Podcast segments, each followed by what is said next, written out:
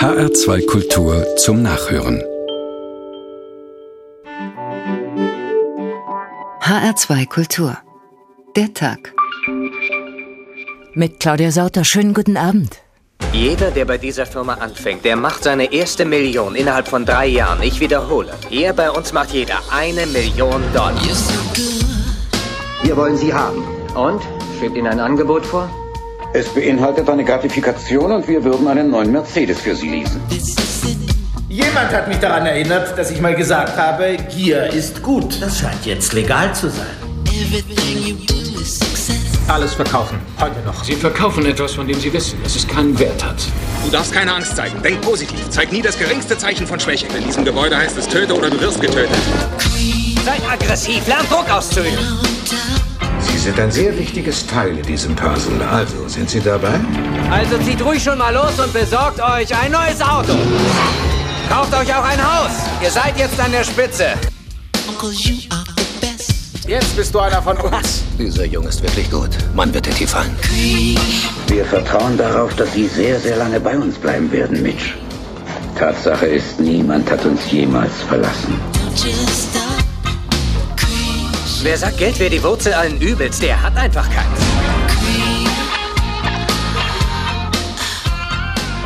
Morgen startet in 30 deutschen Programmkinos ein Dokumentarfilm, in dem ein ehemaliger Investmentbanker aus dem Innenleben seiner Arbeit bei deutschen Banken erzählt.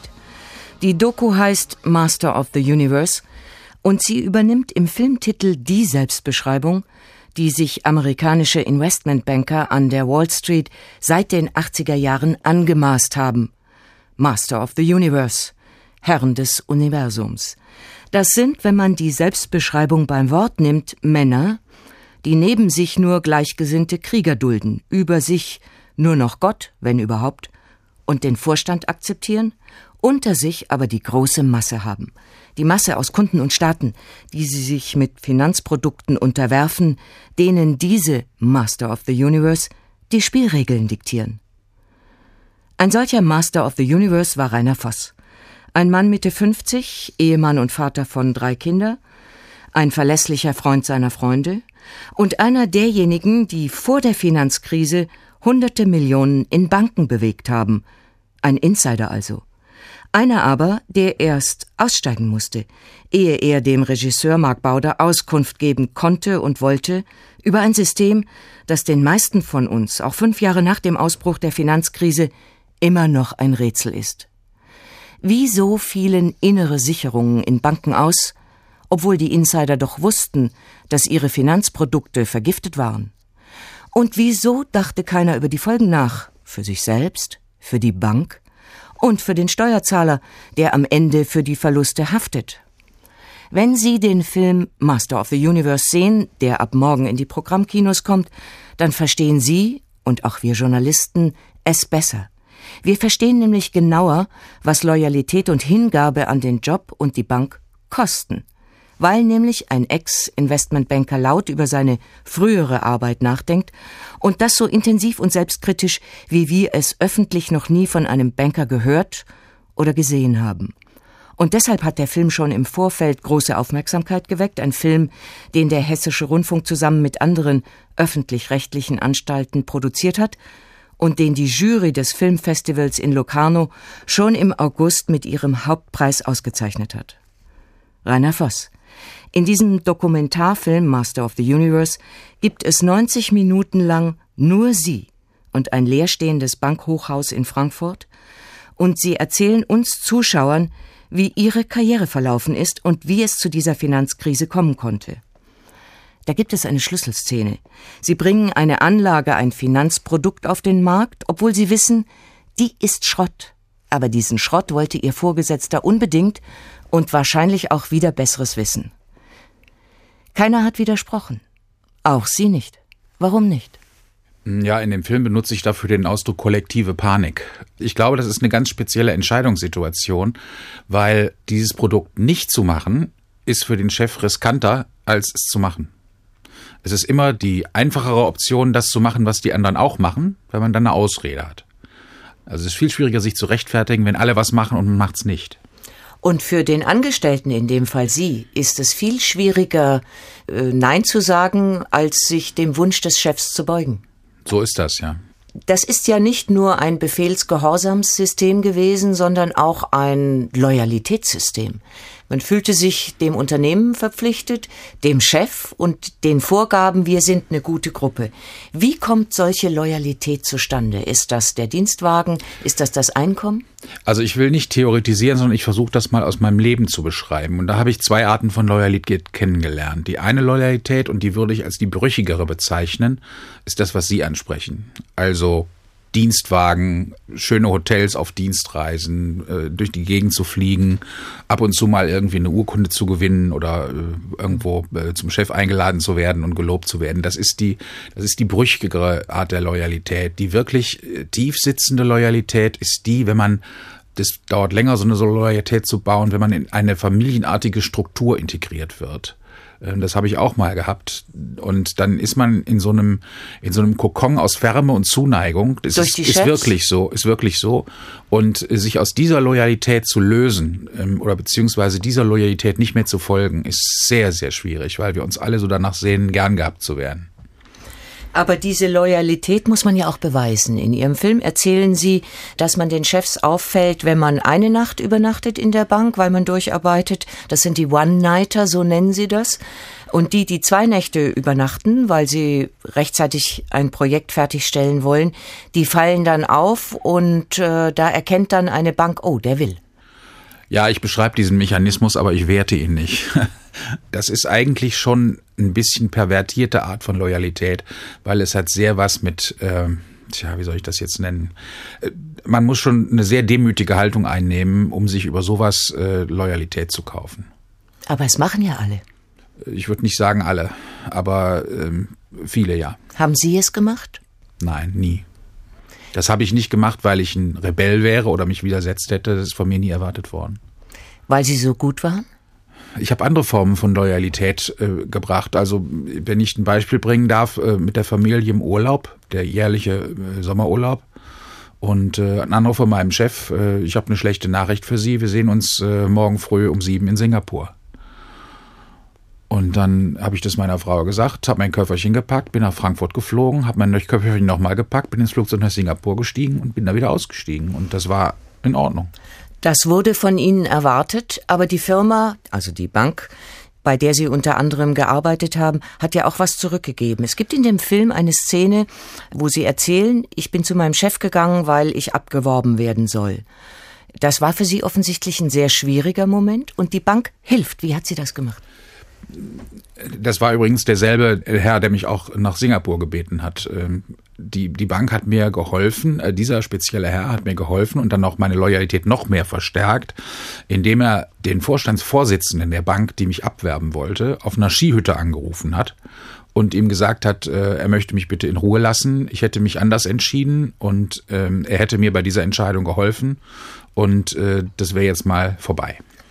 Stellt dieser Einsatz die Sicherheit her, dass man sagt, ich gehöre hier dazu und ich gebe alles und gebe auch Widersprüche auf? Naja, das ist jetzt insofern, wenn ich jetzt rein anekdotisch beim anekdotischen äh, Erzählen bleibe, dann war das ein schlechtes Beispiel, weil dies war auch jemand, der Widersprüche gut vertragen hat. Äh, der hat eine Kultur von Kritik äh, sehr befördert, weil er sie als fruchtbar und innovativ empfand. Keine Kritik ist der Stillstand der Innovation. Was er gemacht hat, ist einfach, das muss man sich mal vorstellen, ich war damals ja ein junger Mann, Anfang 30, äh, das Gefühl zu kriegen, dass ein Vorstand einer Bank einen Vorstandsvorsitzenden einer noch viel größeren Bank, also wirklich um ihnen zu helfen, anruft. Das ist ein unglaublicher Akt von, äh, ein Vertrauensbeweis. Und da braucht es nicht viel mehr, um dazu zu führen, dass sie einfach, sie, sie verlieren den Kopf, wie wenn sie sich in jemanden verlieben. So einfach ist das. Und dafür bricht man auch seinen Urlaub ab und fliegt überall hin, wo die das wollen. Und verkauft womöglich auch Produkte, die man selber als Fachmann als schwierig erkannt hat oder wo man ahnt, das ist zum Schaden anderer.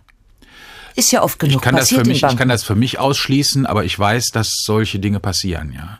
Also auf dieser, auch auf dieser Basis halt, dass man sich ja Loyalität erhofft von solchen Dingen, indem man einfach äh, Befehlen folgt, selbst wenn sie einem nicht besonders gut einleuchten. Wie So will man in eine Bank. Wollten Sie besser sein als Ihr Vater oder waren es die Statussymbole? Tja, ich bin ja zweimal in eine Bank reingegangen. Also das allererste Mal war eine Lehre.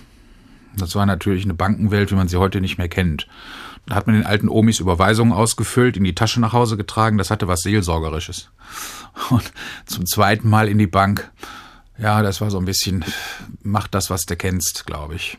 Also ich habe natürlich auch Wirtschaft studiert und ich muss sagen, das ist aber auch, jetzt wenn ich drüber nachdenke, ähm, anlässlich dieser Frage, das, das habe ich auch gemacht aus einem Loyalitätsgefühl heraus. Ich habe bei einem äh, Assessment Center, das ja damals so stattfand, wenn man in eine Bank eintrat, habe ich einen, einen Menschen kennengelernt, der mich so unglaublich beeindruckt hat, dass ich eigentlich gedacht habe, als ich aus dem Assessment rausging, äh, ich will mein Leben lang nur noch für den arbeiten. Das war ein bayerischer Baron, äh, unglaublich weltgewandt, ein eine ganz, ganz hohe Sozialkompetenz. Und das war, ja, das hat mich, äh, gibt schön ein Wort geflasht. Das war, das war toll. Glauben Sie, dass diejenigen, die in Banken loyale Mitarbeiter rekrutieren, eine Nase dafür haben, äh, für Persönlichkeiten, für junge Leute, äh, von denen Sie sagen, die machen, was wir wollen und sie werden es so gut wie möglich machen wollen?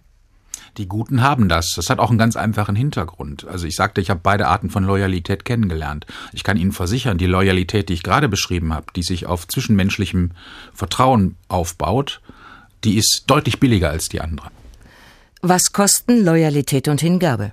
Heute unser Thema im Tag in HR2 Kultur mit Rainer Voss, dem ehemaligen Investmentbanker und einzigen Darsteller des Dokumentarfilms Master of the Universe, der ab morgen in 30 deutschen Programmkinos läuft. Ein Film, den der HR mit anderen Sendern produziert hat und der jetzt schon preisgekrönt ist. Mit Rainer Voss rede ich später noch einmal. Eben haben wir gehört, wie entsteht überhaupt Loyalität in Banken und Zwischenbankern? Wie entsteht die Bindung an den Arbeitgeber? Und was ist man bereit zu tun? Auch wieder besseres Wissen. Und am Ende dieser Sendung werden wir hören, wie man sich aus dieser Loyalität wieder abkoppelt, wie man aussteigt und wie schwer das ist. Denn Loyalität und Gruppenzusammenhalt, die sind ein ziemlich fester Klebstoff. Den löst man nicht so leicht ab. Und Firmen tun ja auch eine ganze Menge, damit das nicht passiert, damit ihre Besten bei der Stange bleiben. Das können Boni sein, aber auch kleinere Goodies. Jutta Nieswand hat sich das angesehen. Das Schlagwort heißt Incentives, zu Deutsch Anreize. Es geht darum, Mitarbeiter zu motivieren, überhaupt für das Unternehmen zu arbeiten, dann im Unternehmen zu bleiben und alles zu geben. Natürlich kommt das Wort aus den USA, denn dort gilt gerade in der IT-Branche, nur mit Incentives sind die Top-Leute zu kriegen. Das fängt schon damit an, wie das Firmengelände gestaltet ist. Beispiel Google. Da reicht das Angebot von kostenlosen Snacks in zahlreichen Miniküchen über Fahrräder an allen Ecken, die sich die Mitarbeiter jederzeit ausleihen können, bis zum Beachvolleyballplatz im Zentrum des Firmengeländes. Iveta Bridges von der Personalabteilung von Google. We deliberately provide a lot of space for Googlers to get together and collaborate on the fly. Also Wir bieten den Googlern ganz bewusst viele Orte und Möglichkeiten an, sich zu treffen und spontan zusammenzuarbeiten. Wir ermutigen sie auch, das Büro zu verlassen, eine Pause zu machen und zusammen zu essen. Das ist der eigentliche Grund für das kostenlose Essen. Wir wollen, dass sie zur Mittagszeit hier bleiben und miteinander in Kontakt kommen is because we want them to stick around campus during lunchtime and actually mingle with each other. Ein Modell für deutsche Unternehmen? Heike Ballhausen von der Unternehmensberatung Towers Watson in Frankfurt ist da eher skeptisch. Auch wenn sich hier schon einige Unternehmen mehr einfallen lassen. Fitnessstudio, den Apfel am Arbeitsplatz, bunt gestaltete Räume, interessante Cafeteria-Möglichkeiten. Wir sehen, dass auch viele deutsche Unternehmen auch da schon reingehen und versuchen, etwas originellere Dinge anzubieten. Die werden aber bei Mitarbeitern gar nicht so stark nachgefragt. Also es muss zur Unternehmenskultur passen, es muss zur Marke des Unternehmens passen und das Unternehmen muss ein Gesamtbild vermitteln, das dann attraktiv ist. Ein Fitnessstudio wäre also dann eher sinnvoll, wenn ein Unternehmen Sportklamotten im Angebot hat. Doch wie steht es um die Top-Leute, die sich mit solchen Dingen eher nicht zufrieden geben? Gerade in diesen Kreisen hat es immer wieder Geschichten gegeben, die am Rande oder jenseits der Illegalität waren. Man denke nur an die Geschäftsreisen, die Unternehmen wie Volkswagen oder die Hamburg-Mannheimer in die Schlagzeilen gebracht haben, weil sie eher Ähnlichkeit mit Lustreisen hatten. Umso bemühter sei man heute in Deutschland, sich auch bei Incentives für Top-Leute an gesetzliche und ethische Regeln zu halten, meint Heike Ballhausen von Towers Watson. Trotzdem sind Unternehmen sehr kreativ, wenn sie eine bestimmte Zielgruppe haben. Ich habe ein Beispiel von einem pharmazeutischen Unternehmen, das insbesondere Ärzte sucht. Nun ist es schwierig, Ärzte für die Industrie zu gewinnen und die sagen, wir bieten an, dass die Ärzte nebenbei noch eine Praxis aufrechterhalten können. Also wir bieten Flexibilität in der Arbeit, um so attraktiver zu sein als Industriekonzern. Viele Unternehmen versuchen auch für Frauen attraktiv zu sein oder für die wachsende Gruppe der Väter, die mehr Zeit für ihre Kinder haben wollen. Sie tun viel im Bereich Kindergartenplätze, flexible Arbeitszeiten, Homeoffice-Platz. Auch beim Pharmaunternehmen Merz in Frankfurt ist die Vereinbarkeit von Familie und Beruf ein wichtiges Thema, um das sich hier der Betriebsratsvorsitzende Rüdiger Koch kümmert. Wir haben also eine Krabbelstube, da wo in Frankfurt und auch anderweitig ein Riesenmangel ist. Wir kümmern uns auch um Mitarbeiter, die Pflegeaufgaben wahrzunehmen haben. Das machen wir im Rahmen vom Frankfurter Bündnis für Familien mit einer Reihe anderer Unternehmen zusammen in einem Kooperationsprojekt, wo eine Seminarreihe angeboten wird, kostenfrei für die Mitarbeiter, wo sie alles über diese Pflegesituationen lernen können oder sich darauf auch vorbereiten können. Darüber hinaus bietet Merz verschiedene Arbeitszeitmodelle, Altersteilzeit, Telearbeit, ein betriebliches Gesundheitsmanagement. Für das Unternehmen rechnet sich das trotz aller Kosten, denn wenn ein Mitarbeiter länger an das Unternehmen gebunden ist, muss Merz keinen neuen suchen und einarbeiten, was gerade bei spezialisierten Mitarbeitern im Pharmabereich sehr teuer werden kann. Es sind also viele Klebstoffe, mit denen Banken, Industrieunternehmen und übrigens auch Medienanstalten ihre Besten an sich zu binden versuchen, im Austausch gegen Loyalität und möglichst wenig Widerspruch. Das ist ein Geben und Nehmen und geschieht nach meist ungeschriebenen Regeln und Gesetzen. Das macht das auch so kompliziert. Und wer widerspricht und zweifelt, der steht sehr schnell allein. Wieso das so ist und was Loyalität und Hingabe kosten Heute unser Thema in H2 Kultur der Tag. Die materiellen Kosten kann man im Jahr 5 der Finanzkrise bereits beziffern, jedenfalls für die meisten involvierten Banken. Rund 13 Milliarden Dollar wird die größte amerikanische Bank JB, JP Morgan an die US-Regierung zahlen müssen. Mit mindestens 4 Milliarden Euro rechnet die Deutsche Bank, so viel hat sie jedenfalls vorsorglich zurückgestellt für Schadensersatzansprüche aus zurückliegenden dubiosen Geschäften. Inzwischen ermitteln auch Staatsanwaltschaften, in Frankfurt beispielsweise, gegen frühere und heutige Angestellte der Hypovereinsbank wegen des Verdachts schwerer Steuerhinterziehung. Und am Ende wird es Urteile geben. Die Banken werden die Schäden beziffern, die ihnen entstanden sind durch fragwürdige und unlautere Geschäfte. Finanzminister werden gestehen müssen, was die Bankenrettung tatsächlich in Heller und Pfennig gekostet haben noch wissen wir das ja nicht genau, worauf aber weder Banken noch Richter noch Finanzminister uns bislang schlüssige Antworten geben, ist das Rätseln darüber, dass so viele mitgemacht haben und immer noch mitmachen. Und da blättern wir jetzt mal kurz bei dem englischen Philosophen Francis Bacon, der schon im 16. Jahrhundert über Gefolgsleute und Freunde Folgendes geschrieben hat. An kostspieligen Gefolgsleuten sollte man keinen Gefallen finden. Denn wer den Schweif seiner Anhänger länger macht, stutzt sich damit gleichzeitig die Flügel. Ich bezeichne nicht nur diejenigen als kostspielig, die einem auf der Geldbörse liegen, sondern auch diejenigen, die einen mit ihren Gesuchen ermüden und bedrängen. Gewöhnliche Gefolgsleute sollten keine höheren Vergütungen fordern als Ansehen, Empfehlung und Schutz vor Unrecht. Parteiische Gefolgsleute sind noch weniger zu schätzen, denn sie folgen nicht aus Zuneigung zu dem, dem sie sich anschließen, sondern aus einer Unzufriedenheit über jemand anderen, woraus sich das schlechte Einvernehmen ergibt, das wir häufig zwischen hochgestellten Persönlichkeiten erkennen können. Gleichermaßen sind salbadernde Gefolgsleute, die stets den Ruhm ihrer Meister heraustrumpeten, eine bloße Unannehmlichkeit, denn sie verderben alles durch ihren Mangel an Verschwiegenheit, und sie prahlen mit dem Ruhm eines Menschen und bringen ihm dadurch nur Neid ein. Es gibt noch eine andere gefährliche Art von Gefolgsleuten, nämlich solche, die in Wirklichkeit Spione sind. Sie forschen die Geheimnisse des Hauses aus und tragen dessen Begebenheiten zu anderen hin. Dennoch stehen solche Menschen oftmals in hohem Ansehen, denn sie sind beflissen und stets gut für den Austausch von Klatsch. Interessant, nicht wahr? Von Francis Bacon kann also jeder Arbeitgeber lernen, dass salbadernde Gefolgsleute, die stets den Ruhm ihrer Meister heraustrumpeten, eine Unannehmlichkeit sind. Trotzdem werden solche Gefolgsleute auch im 21. Jahrhundert gerne genommen. Und besonders gerne, wenn sie Absolventen berühmter Kaderschmieden sind, wie zum Beispiel das englische Eton. Gabi Biesinger schildert Ihnen, wie in Eton Hänschen schon übt, was ihm als Hans später nützt. Die Schuluniform in Eton, ein Frack mit weißem Hemd und weißer Fliege, wirkt wie aus einem vergangenen Jahrhundert. Ebenso streng wie die Kleiderordnung ist der Tagesablauf: Aufstehen, Frühstücken, Besuch in der Kapelle, Unterricht, stilles Lernen. Eine Schulklingel gibt es nicht, jeder muss seine Zeiten selbst im Blick haben. Wer zu spät kommt, muss zur Strafe stundenlang lateinische Gedichte abschreiben. Und wer verbotenerweise raucht, trinkt oder gar Mädchen ins Gebäude schmuggelt, wird zum Schulleiter bestellt, schildert Lehrerin Kate Pierce. Das hier ist der Klassenraum des Schulleiters. Wenn ein Junge etwas Falsches getan hat, wenn er zum Beispiel geraucht hat, im Pub war oder nicht zur Andacht gekommen ist, dann wird das aufgeschrieben und er kommt zum Schulleiter in diesen Raum.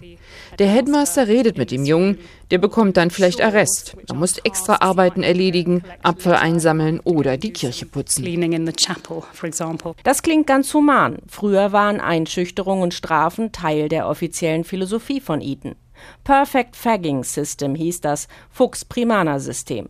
Jüngere Schüler mussten den Älteren dienen und erhielten im Gegenzug Schutz vor Übergriffen. Bis in die 1980er Jahre hinein prügelte die Schulleitung vor den Augen der Mitschüler mit dem Rohrstock. Auch ältere Schüler, vor allem die gewählten Mitglieder der Eton Society, durften Mitschüler noch offiziell bestrafen. Auf der einen Seite Gemeinschaft mit Disziplin und Hackordnung, auf der anderen Seite exzellente Ausbildung mit Anspruch. Auch im Unterricht sind die Regeln streng, schlechte Leistungen werden mit einem RIP bestraft, der Lehrer reißt die Seite aus dem Heft und der Schüler muss sich die schlechte Leistung von seinem Hausmaster abzeichnen lassen. Aber das sei alles halb so schlimm, schildert Schüler Tom. Es gibt Druck, kein Zweifel. Aber man steht jetzt nicht unter zu starkem Druck. Es ist nicht übertrieben. Es ist einfach genügend Druck, sodass man motiviert ist. Darüber, was manchmal hinter den Kulissen von Eton abläuft, redet man eigentlich erst, wenn man Eton verlassen hat und nennt dabei nicht immer seinen Namen. Ein Absolvent, der anonym bleiben möchte, beschrieb in der Zeitung Guardian unlängst, seine Zeit in Eton hänge ihm wie ein Mühlstein am Hals. Der Journalist Chris Miller erklärt rückblickend, der schönste Augenblick in Eton war, als ich die Schule verlassen durfte. Er erinnert sich an die Hackordnung zwischen den Schülern, an das Mobbing durch Ältere, die Initiationsriten. Er bekam den Spitznamen Flower Miller verpasst, weil er kein sportlicher Draufgänger war, sondern aus Sicht seiner Kameraden eher ein Blümchen, eine Mimose. Chris Miller sagt, die beste Strategie, um Eton zu überstehen, sei gewesen, den Kopf immer schön unter der Brüstung halten, nicht widersprechen, einfach immer lächeln und auf keinen Fall ältere Jungs ärgern. Dann würde man es auch wegstecken, wenn die Mitschüler einen nachts heimlich im Bett festbinden, das Bett plötzlich hochreißen und aufs Fußende stellen. Lampposting, Laternenpfahl hieß das Spielchen. Mobbing oder nur ganz normale Streiche und Machtkämpfe unter pubertierenden Jungs. Lehrerin Kate Price hebt hervor, dass die Eton Boys nach dem Abschluss als selbstbewusste Menschen in die Welt hinausgehen. Die meiste Zeit ist es toll hier. Es ist eine sehr belebende und positive Gemeinschaft. Man kennt sich und andere kümmern sich um einen. Es ist ein sehr freundliches Miteinander. Wir sind in Eton sehr stolz darauf, dass wir das Selbstvertrauen der Jungen fördern. Es ist sehr wichtig, dass sie mit einem starken Selbstwertgefühl von der Schule gehen. Und ist das nun alles elitär? Der 17-jährige Jasper. Ich würde mich selbst nicht als zur Elite gehörend bezeichnen. Ich finde auch das ganze Image falsch, das Eaton hat. Ich denke, dass es heute viel tut, um dieses elitäre Image loszuwerden. Eaton versucht, Menschen hervorzubringen, die begabt sind. Und es bemüht sich, das Selbstvertrauen und den Glauben an sich zu stärken. Und das hat nichts mit elitär zu tun. Auch viele deutsche Topmanager und Topbanker haben solche Kaderschmieden besucht, wenn nicht Eton, dann deutsche Nobelinternate. Und Sie, Andres Feil, haben aus Gesprächen mit 25 ehemaligen und noch tätigen Bankern ein Theaterstück montiert. Es heißt Das Himbeerreich. Guten Abend. Hallo, guten Abend.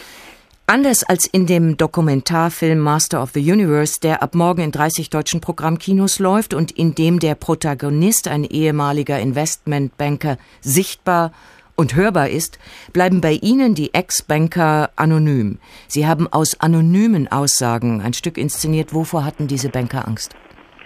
Es sind ja überwiegend Vorstandsmitglieder und alle haben eine Klausel in ihren Verträgen, die sogenannte Verschwiegenheitsklausel. Das heißt, wenn sie dann doch öffentlich reden und sich bekennen, also mit Gesicht und Namen, und dann äh, deutlich wird, äh, welche Gründe und Abgründe da ausgelotet werden, dass da unter Umständen eben ein Bumerang auf sie zurückkommt, bis hin zur Regressforderung und die sind dann schnell in Millionenhöhe. Das heißt, das produziert Angst, das produziert Einschüchterung und deshalb, wenn geredet wird, eben anonym. Warum aber haben die Banker überhaupt mit Ihnen geredet? Fungierten Sie da als Beichtvater, der das schlechte Gewissen entlasten sollte? Ich glaube, das Interessante ist, es sind ja sehr viele ehemalige, die jetzt äh, von außen draufschauen auf das, was sie selbst angerichtet haben, aber eben auch auf das, was heute weiterhin passiert. Und da ist sehr viel Druck und Enttäuschung auch da. Enttäuschung, nicht mehr gefragt zu werden, äh, am Rande zu stehen und nicht mehr eingreifen zu können. Und gleichzeitig natürlich auch der Wunsch, äh, sich manches von der Seele zu reden. Äh, da mischt sich das eine und das andere und das Ergebnis ist dann, dass wir lange und sehr intensive Gespräche geführt haben, sehr detailreich ähm, und äh, ich glaube, dass da auch kein Abgrund ähm, dann eben nicht ausgelotet wurde. Was war, Herr Feil, für Sie das Bemerkenswerteste an diesen langen und intensiven Interviews? Was haben Sie daraus gezogen, äh, dass Sie verstanden haben, so hat es funktioniert? Also das für mich eigentlich äh, ist so ein Begriff da ganz im Zentrum und das ist der Begriff der Verantwortung. Das heißt, äh, immer wieder wird ja behauptet, wir sind da einem System von Algorithmen ausgeliefert, irgendwelche Computer treffen irgendwelche Entscheidungen, aber wenn es um wirklich wesentliche Dinge gegangen ist, dann kann man jede Entscheidung runterbrechen an einen Vorstands Vorstandstisch, wo eben sieben Leute oder neun Leute zusammensitzen. äh, und wo die Hand gehoben wird bei jeder Entscheidung. Das heißt, dass es eben dann durchaus doch möglich ist, Verantwortung festzumachen, dass es eben nicht nur ein anonymes System ist, sondern dass da Menschen sich auch anders hätten entscheiden können. Die Zahlen liegen auf dem Tisch, geht man in das Risiko, weiß man, wenn das Risiko größer wird, äh, dann braucht man einen starken Staat, der einen am Ende auffängt. Äh, all das sind ja Korrelationen, die bekannt sind und von daher ähm, kann man es eben dann durchaus am Einzelfall wieder festmachen, dass manche Entscheidungen auch anders gefällt hätten werden können. Herr Feil, fünf Jahre ist die Finanzkrise her, noch immer sind die Folgen nicht bewältigt, noch immer verstehen wir Laien nicht genau, was da eigentlich passiert ist. Jetzt aber nach fünf Jahren kommen Filme und Theaterstücke. Brauchen wir die Kultur, den Blick von außen, die Mechanismen dieser Krise zu verstehen? Ich glaube, dass es immer wichtiger wird, weil äh, die, wir sind ja im Moment dabei, einfach zur Tagesordnung überzugehen. Die Aktienkurse sind oben, äh, die Arbeitslosigkeit unten, zumindest hier in Deutschland. Also kann die Party ja äh, munter weitergehen, äh, ungebrochen, ohne dass wirklich in der Substanz äh, Entscheidungen gefällt sind, die eine starke Regulierung dann auch mit sich bringen. Das heißt, die Kunst ist nötig im Sinne der Irritation, im Sinne von einer Wiedervorlage. Äh, Brecht hat ja mal schön gesagt, dass man eben auch das scheinbar Bekannte, dadurch, dass es in einen anderen Raum reingesetzt wird, dadurch, dass es verfremdet wird, äh, andere und neue Zugänge eröffnet. Und ich glaube, dass gerade die Kunst äh, einen entscheidenden Beitrag dazu leisten kann, dass wir eben nochmal hingucken, genau hinschauen. Äh, so kann es nicht weitergehen, auch wenn alle im Moment wieder Party feiern. Der Karren aus meiner Sicht wird früher oder später wieder an die Wand fahren. Andres Feil, Filmemacher und Autor. Vielen Dank für das Gespräch. Und diese Einsichten wollen wir jetzt noch weiter anreichern mit dem englischen Philosophen Francis Bacon aus dem 16. Jahrhundert über Gefolgsleute und Freunde. Vorhin hat er vor Schleimern gewarnt, jetzt beschreibt er, welche Vorzüge mittelmäßige Gefolgsleute vor den Tugendhaften besitzen, immer aus der Sicht der Chefs, selbstverständlich. Es ist in Monarchien immer wieder gern gesehen und als anständig erachtet worden, wenn gewisse Stände einer hochgestellten Persönlichkeit aus dem gleichen Tätigkeitsbereich folgen, wie zum Beispiel Soldaten demjenigen folgen, der im Krieg erfolgreich war und dergleichen, vorausgesetzt, es geschieht nicht mit zu viel Prunk und Volkstümlichkeit. Aber am ehrenwertesten ist es, wenn man ein Gefolge besitzt, weil man dafür bekannt ist, dass man bei allen Arten von Menschen der Tugend Vorschub leistet. Doch dort, wo keine dringende Notwendigkeit für das Gegenteil besteht, sollte man sich eher mit den Mittelmäßigen als mit den Fähigen umgeben. Außerdem sind, um die Wahrheit zu sagen, in schweren Zeiten aktive Menschen nützlicher als tugendhafte. Es stimmt, dass regierende Männer von gleichem Rang auch gleich behandeln sollen, denn wenn man einige besonders vorzieht, macht es diese unverschämt, die anderen aber unzufrieden, weil sie glauben, dasselbe Recht zu haben. Doch andererseits ist es gut, einige Menschen anderen vorzuziehen und sie unterschiedlich zu behandeln, denn das führt diese Menschen zu größerer Dankbarkeit und die anderen zu größerer Beflissenheit, da alles, was sie erreichen können, von der Gunst abhängt, die sie zu erwerben imstande sind. H2 Kultur der Tag. Hier arbeiten nur die Besten. Was kosten Loyalität und Hingabe? Heute unser Thema. Und da schauen wir jetzt mal kurz auf die Loyalitätsbeziehungen innerhalb von Fußballclubs. Die sind ja inzwischen große Unternehmen, die wie Banken auch große Summen bewegen. Und selbstverständlich gibt es auch dort Befehl und Gehorsam, manchmal sogar Kadavergehorsam. Max Knieriem erzählt Ihnen das am Beispiel des FC Bayern München und anderer Clubs. Loyalität und Zugehörigkeit sind für den Fußball essentiell. Nicht umsonst ist der Sport als Teambuilding-Maßnahme für Soldaten im Ersten Weltkrieg erst richtig populär geworden. Seitdem ist viel passiert und auch die Zeiten von Fritz Walter sind lange vorbei. Er soll, angesprochen auf lukrative Transferangebote, gesagt haben, was soll ich denn woanders? Ich bin doch schon beim ersten FC Kaiserslautern. Und dennoch, das Geheimnis der Weltmeisterelf von 1954 dürfte weiter Bestand haben. Das Geheimnis war der zwölfte Mann, der Chef, der Herr Berger, hat immer für alles gesorgt, hat für jeden Verständnis gehabt. Hat der Ottmar in den Arm genommen, die Uposipal, hat gesagt, Ottes, wie geht's? Jupp, was macht die Familie? Wie sieht's mit der Arbeit aus? Und so hat er sich mit jedem unterhalten.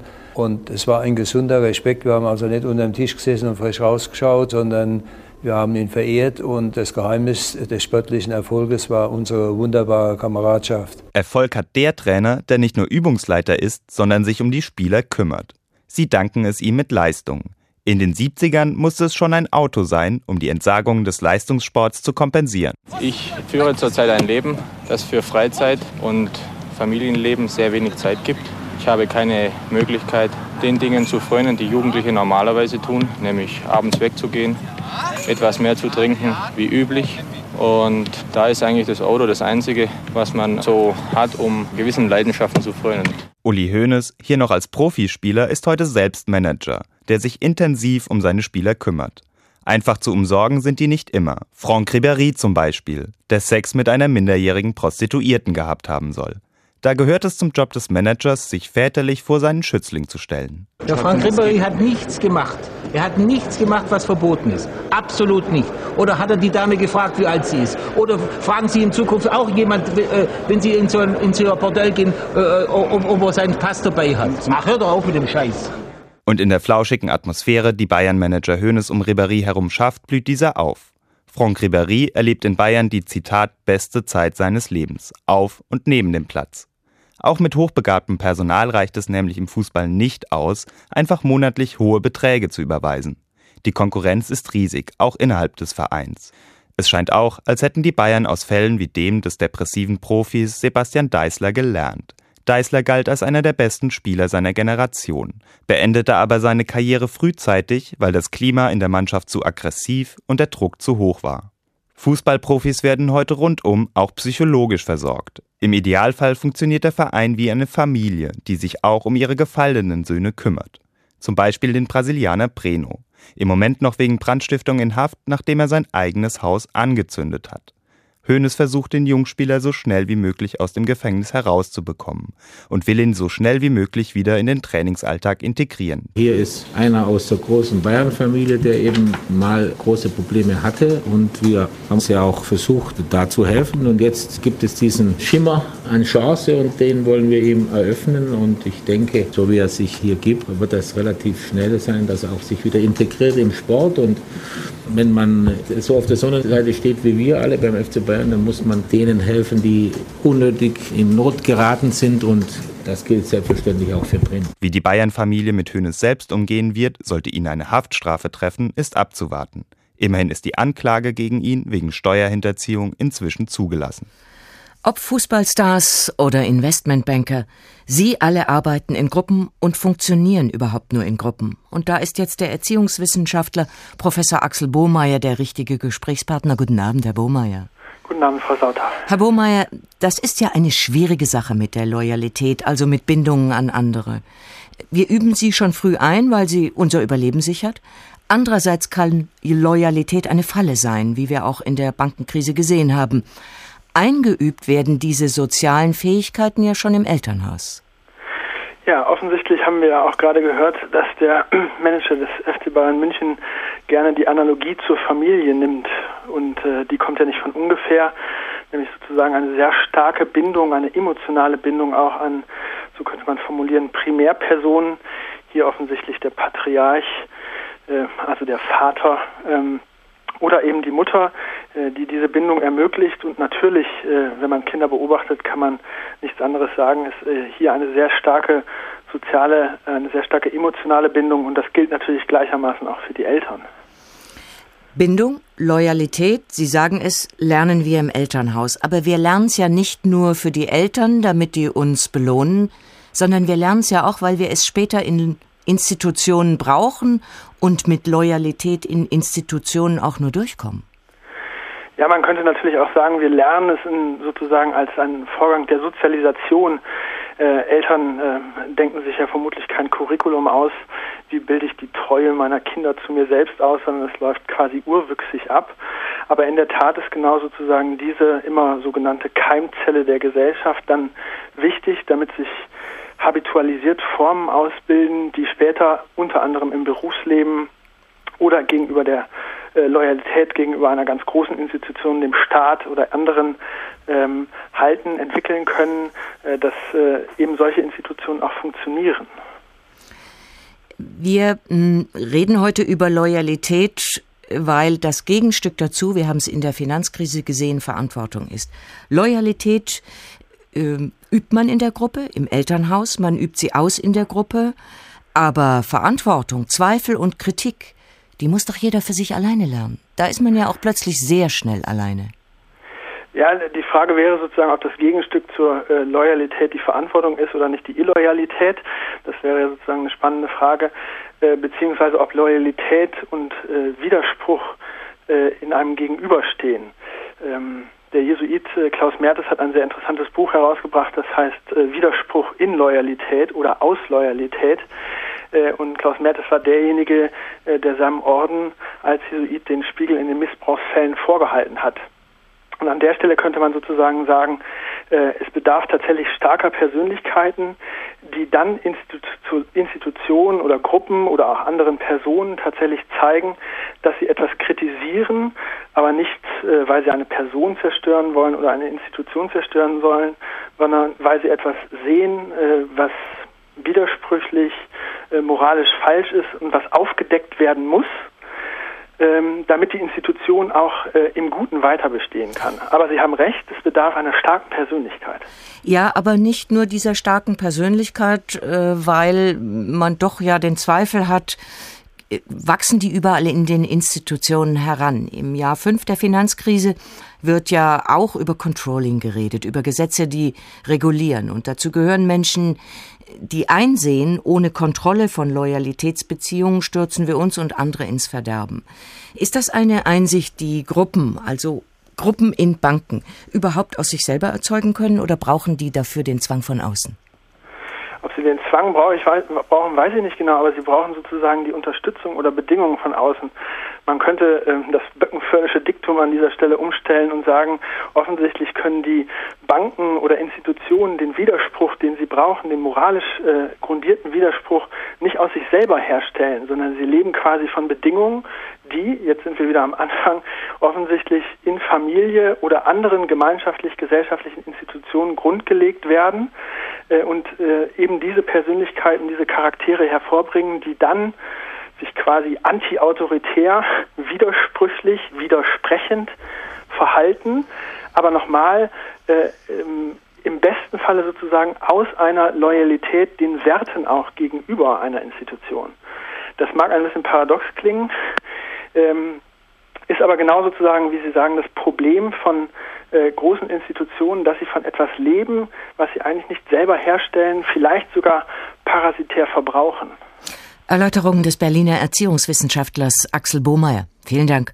Und auch das garnieren wir noch einmal mit Francis Bacon, mit den Gedankensplittern des englischen Philosophen über Gefolgsleute und Freunde. Es zeugt von großer Einsicht, niemanden von Anfang an zu sehr zu bevorzugen, weil man dann das Verhältnis seiner Position zu der der anderen nicht für immer beibehalten kann. Es ist eine unsichere Sache, sich von einer einzigen Person beherrschen zu lassen, wie wir es nennen, weil dies von Schwäche zeugt und Skandal und übler Nachrede Tür und Tor öffnet. Denn diejenigen, die nicht unmittelbar etwas Schlechtes über einen Menschen sagen, reden doch offener über seine Favoriten und verletzen damit seine Ehre. Doch es ist noch schlimmer, sich von den Meinungen vieler Gefolgsleute verwirren zu lassen, denn das erweckt den Eindruck, leicht beeinflussbar und wankelmütig zu sein. Von einigen wenigen Freunden Rat anzunehmen, ist eine ehrenvolle Sache, denn Zuschauer sehen oft mehr als die Mitspieler, und vom Tal aus sieht man den Berg am besten. Es gibt nur wenig Freundschaft in der Welt, und am wenigsten zwischen Gleichgestellten, wo sie doch angeblich so stark sein soll.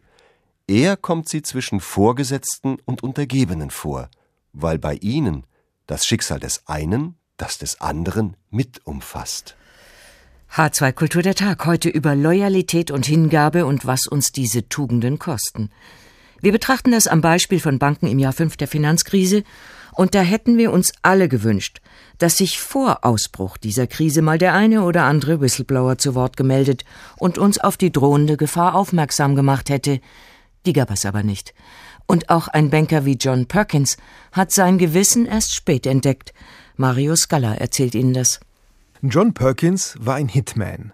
Er war bei einem regierungsnahen amerikanischen Unternehmen angestellt und hatte nur eine Aufgabe.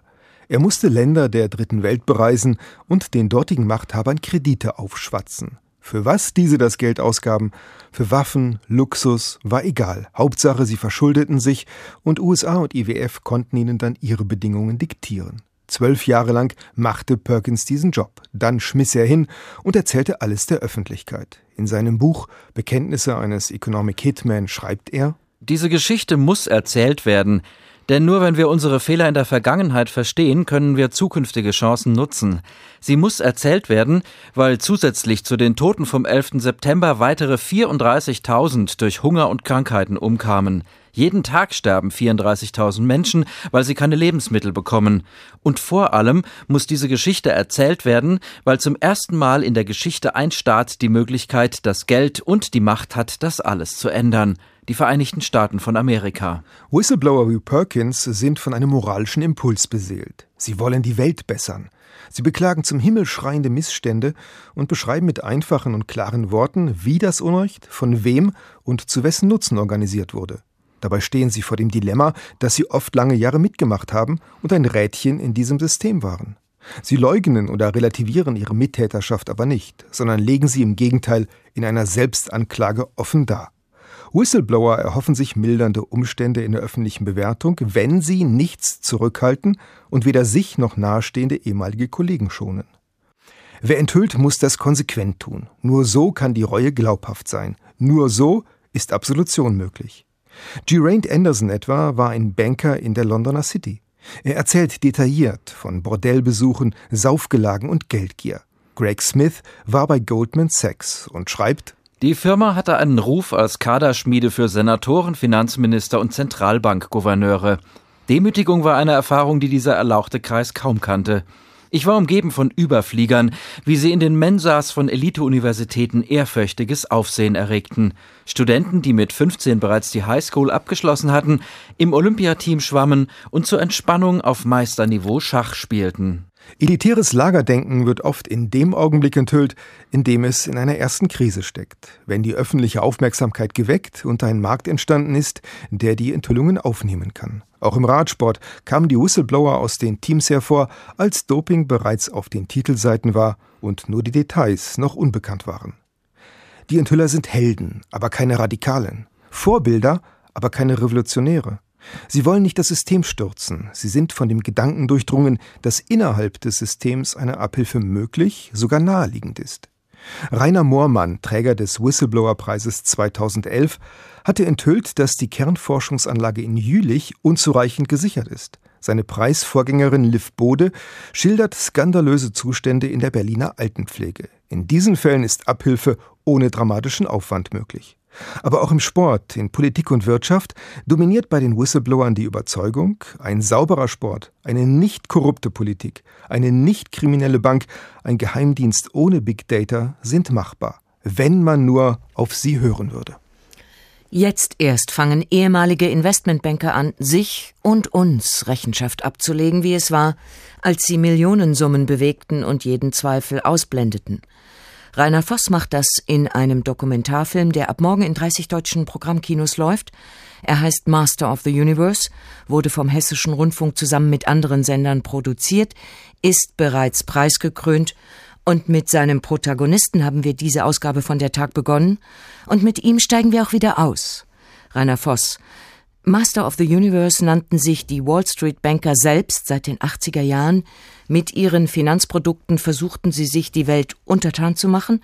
Das hatte durchaus etwas Kriegerisches, während sie gleichzeitig ihre Chefs nie kritisierten.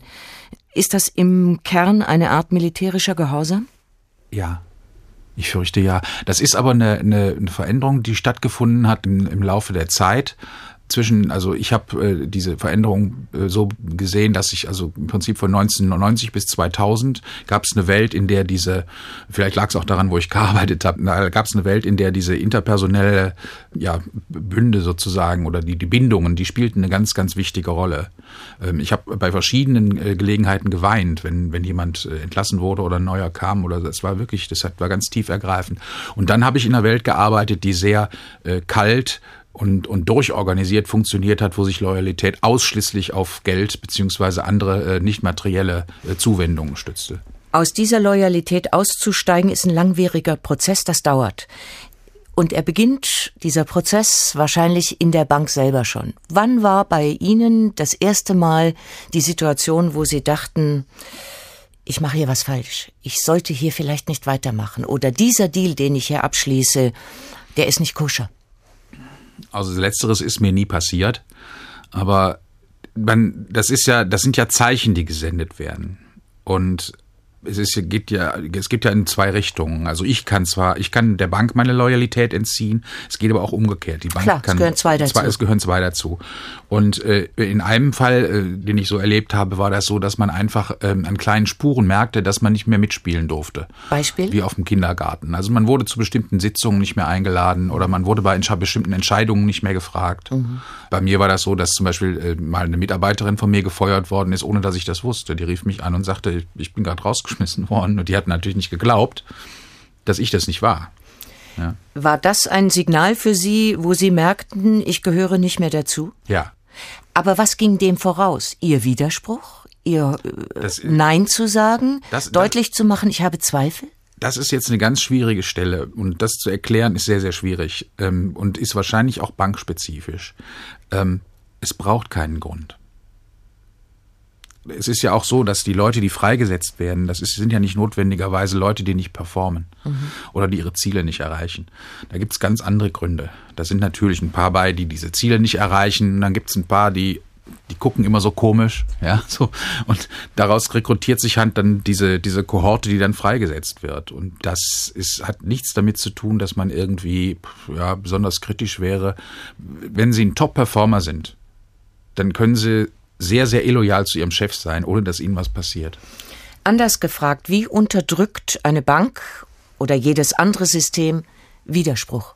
Die Frage stellt sich ja, warum haben in Banken so viele mitgemacht äh, und gezockt, obwohl sie wussten, das ist hochriskant und wahrscheinlich schadet es der Gesellschaft, in der ich hier agiere.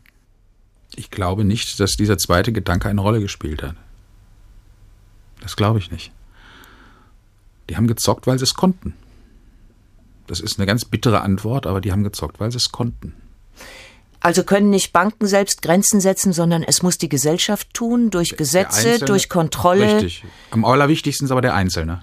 Der Einzelne. Und das ist ein bisschen so ein Problem mit dem Kritik äußern. Das ist ein Zirkel, da sagt man immer, wenn ich jetzt, aber die anderen sagen ja auch nichts, ne? Und so, das ist, ich meine, das kennt man ja auch aus historischen Zusammenhängen, das kennt man aus der Politik, das ist jetzt kein Phänomen, das irgendwie besonders bei Banken verbreitet ist. Man scheut sich halt als Erster aufzustehen und zu sagen, hier ist Schluss. Und die Vorstände ermutigen einen ja auch nicht. Wie gesagt, ich habe es auch anders kennengelernt. Ne? Aber vielleicht ist unser Führungspersonal heute auch anders, als es früher war. Ich habe oft den Eindruck. Muss man erst lange weg sein, ehe man darüber sprechen kann, öffentlich? Ja. ja.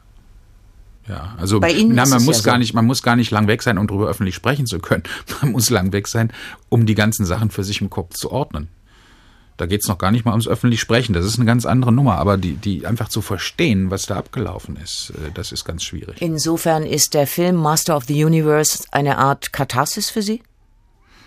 Ich sage immer, ich habe ein Buch zugeklappt. Ähm, Das ist wie so ein wie so ein Red Race, das ständig immer noch hinten im Kopf stattfindet und das kriegt man nicht los, auch wenn man nicht mehr dahin geht jeden Tag.